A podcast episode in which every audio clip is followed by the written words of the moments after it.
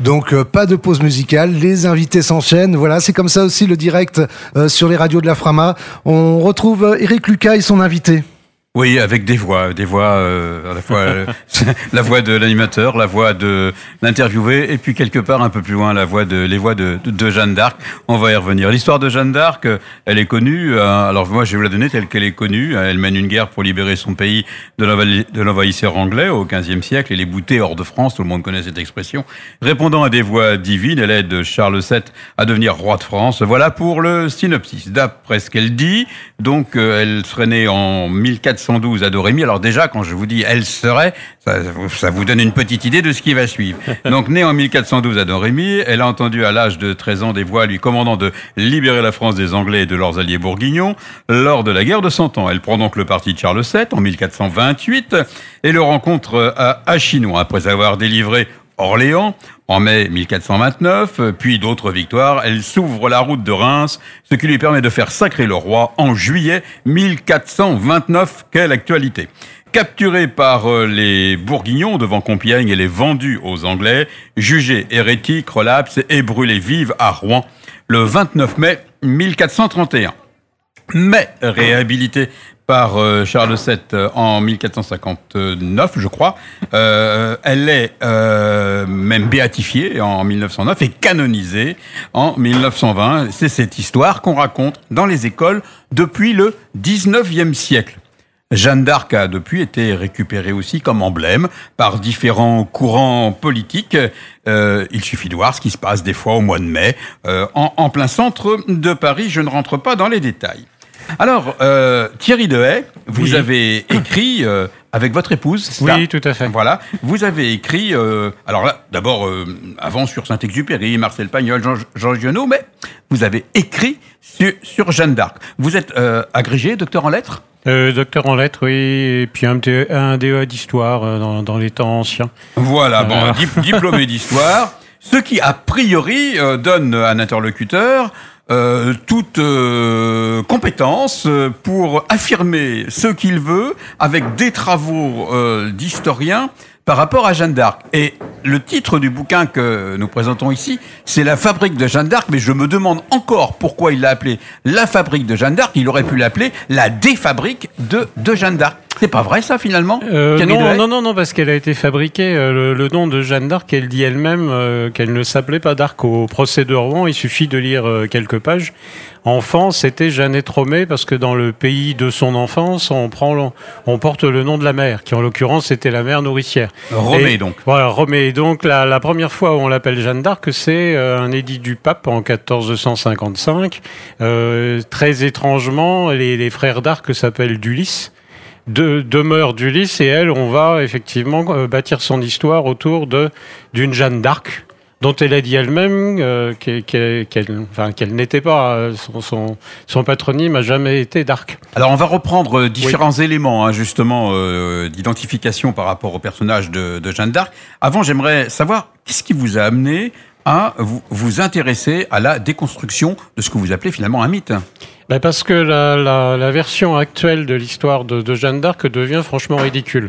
Étant donné qu'on affirme qu'elle est bergère et qu'elle a dit elle-même à nouveau à Rouen par deux fois qu'elle ne l'était pas, qu'elle emploie le subjonctif imparfait dans l'ensemble de ses réponses, euh, il est clair que ça, ça posait un problème parce que les historiens, on va dire, euh, traditionnels disent qu'à partir de ce moment-là, une bergère ne pouvait pas commander l'armée, et en particulier au prince de sang. Or, euh, donc on en vient à une sorte de mascotte qui se promène avec son petit drapeau, alors que les documents euh, présentent un personnage complètement extraordinaire qui fait obéir euh, au doigt et à l'œil euh, 12 000 hommes d'armes qui sont entraînés à se battre depuis l'âge de 7 ans. C'est le premier chef de guerre français qui se fait obéir par ces hommes. Alors là, vous rentrez dans le, dans le fond du, du, du sujet. Moi, c'est dans, dans, la forme que j'aimerais euh, qu'on aille un peu. Vous avez donc travaillé sur des archives. Mais vous n'êtes pas le premier. Des archives qui ont déjà été utilisées par d'autres. Vous lisez différemment les archives. ou Vous avez dégoté d'autres archives. Ah non, on a dégoté d'autres archives. Déjà, on est parti du principe qu'une biographie, c'est pas refaire les biographies existantes en s'appuyant sur l'autorité de tel ou tel. Donc, avec ma femme, on a euh, lu deux ou trois fois chacun des deux procès. Retrouver des documents, des livres rares qui avaient été édités à 350 exemplaires. Et donc il y a, y a, énormément de choses qui sont totalement négligées par les historiens classiques, qui considèrent volontairement? Oui, volontairement. Pour une part d'entre eux, c'est tout à fait volontaire. Pourquoi? Bah, Il faut servir le mythe. Euh, je ne sais pas pourquoi on s'acharne sur, sur la bergère. Alors, le manque de vraisemblance de l'histoire, parce que c'est quand même un personnage fascinant. Euh, fait que ça génère des représentations pour moi euh, parfaitement ridicules. On se demande si c'est un homme. Enfin, vous voyez, euh, c'est bien une femme qui a été dégagée de l'histoire d'une certaine façon parce qu'elle était une femme. Alors vous dites qu'elle n'est pas bergère Non, elle le dit elle-même. Donc c'est et, qu'elle serait sans doute même de, de, sang royal. Oui, alors si on regarde non, son, vous, voyez l'écart quand même. Hein oui, oui, Il va falloir vous justifier. C'est pas compliqué. le 10 novembre 1407, cela fait 4 ans que Charles VI n'a pas vu sa, sa sa, femme, la reine Isabeau de Bavière. Et un enfant va naître. Cet enfant, le roi euh, tout folle qu'il est, euh, risque bien de considérer qu'il n'est pas le sien. Alors c'est le même, Charles VI, c'est le même qui est rendu fou dans la forêt près du Mans, là. Hein. Absolument, hein, absolument, chez nous, absolument. Chez nous, c'est, je sais pas quel souvenir il en aura gardé, mais pas, pas extraordinaire. Et, et donc, euh, on cache cet enfant, euh, qui ensuite va arborer euh, les armes de France sur, euh, sur son blason. La couronne royale, les deux fleurs de lys, personne n'a cela, même pas le propre beau-frère du roi, René d'Anjou. évidemment, personne Pensez aux obsèques de la reine Elisabeth ou au protocole, personne ne peut se permettre d'afficher ces armes, qui n'ont pas été données non plus en reconnaissance après le sacre, parce qu'elle les portait déjà plus d'un mois et demi avant. Donc c'est une marque d'identité, le blason moyen. Donc vous avez compris le principe, on accumule les indices euh, qui euh, permettront euh, de d'étayer des, conclusions.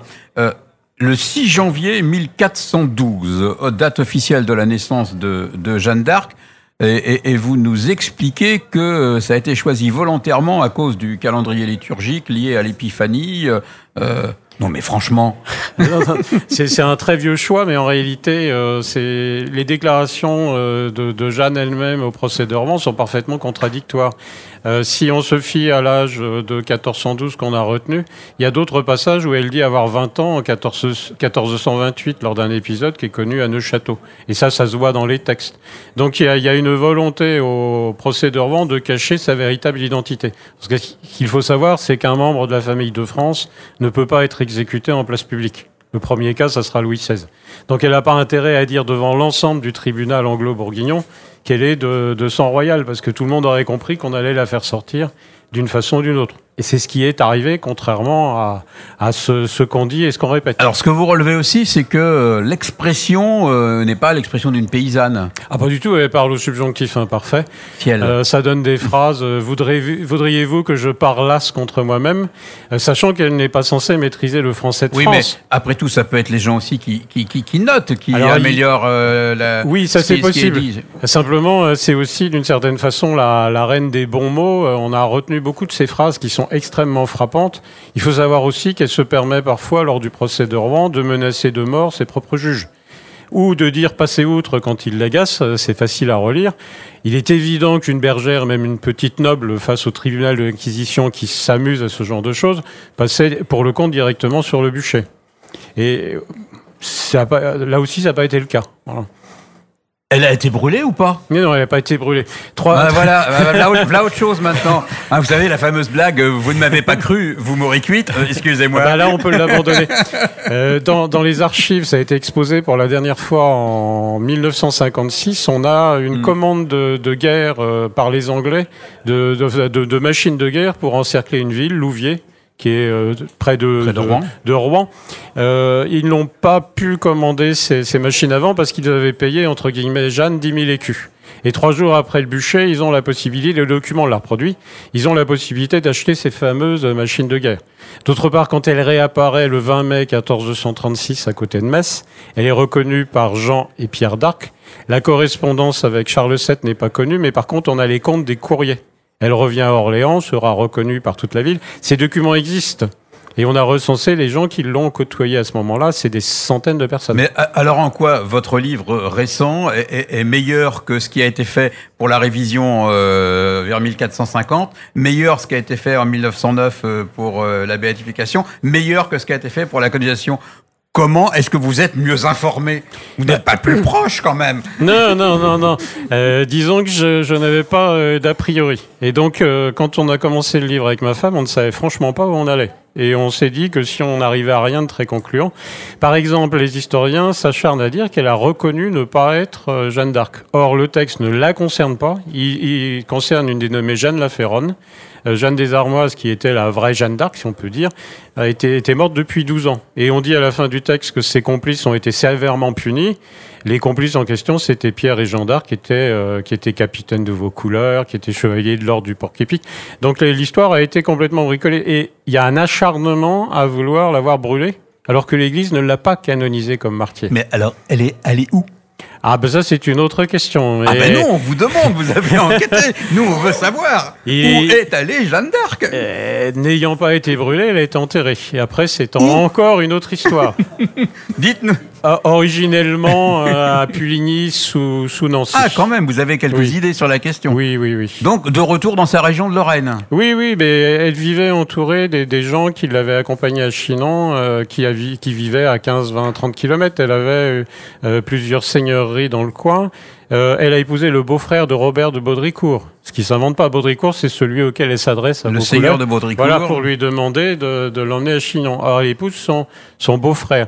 Les, les, les familles locales sont toutes, tous les témoins de la vie de, de, de Jeanne à ce moment-là sont à 50, euh, 100 euh, ou 15 ou 20 kilomètres de, des Pour revenir à du Ouais. local, on est dans Faites lire. Ouais. Elle- est venue ici Oui. au pilier, euh, à la maison oui. du pilier, au Ah, Mans la maison du pilier euh, conserve ses, ses armes, c'est un pilier de soutènement et c'est en relation avec un texte euh, qui est toujours consultable où un dénommé Jean de Sicanville dit qu'il a succédé au commandement des hommes de guerre de Gilles de Rais à la Pucelle.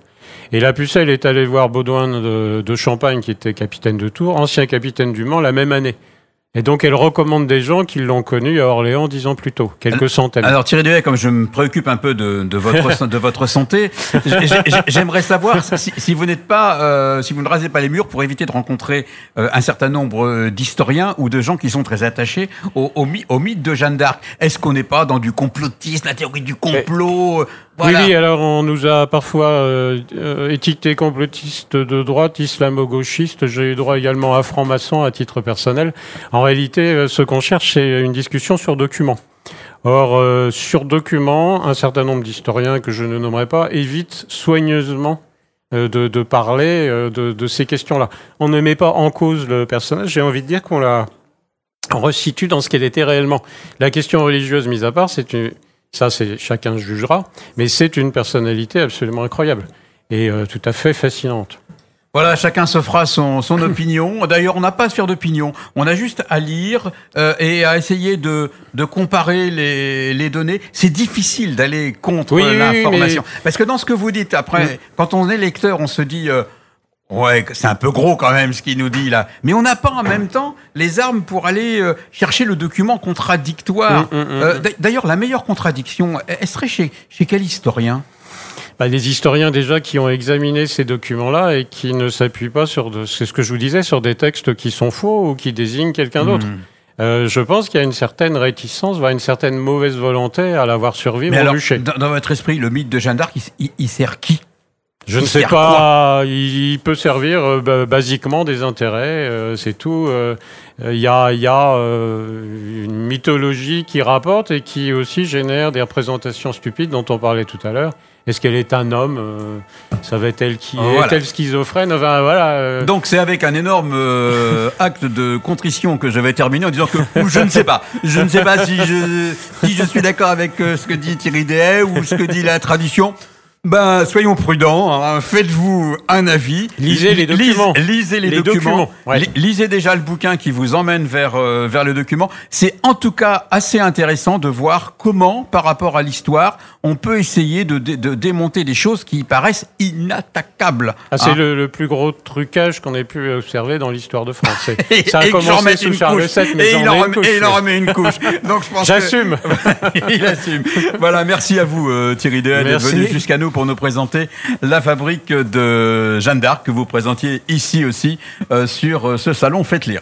Et oui, merci Thierry. Il y a les services de sécurité qui vont exfiltrer là tout à l'heure. Et on est en dessous de la cathédrale et je ne sais pas si ça peut nous tomber dessus. La cathédrale, la cathédrale attention, la cathédrale. Les gens qui ont lu le livre discutent avec moi très aimablement. Parfois ceux qui ne l'ont pas lu ont un avis préconçu. C'est ça qui m'ennuie parce que l'histoire, c'est pas un avis préconçu.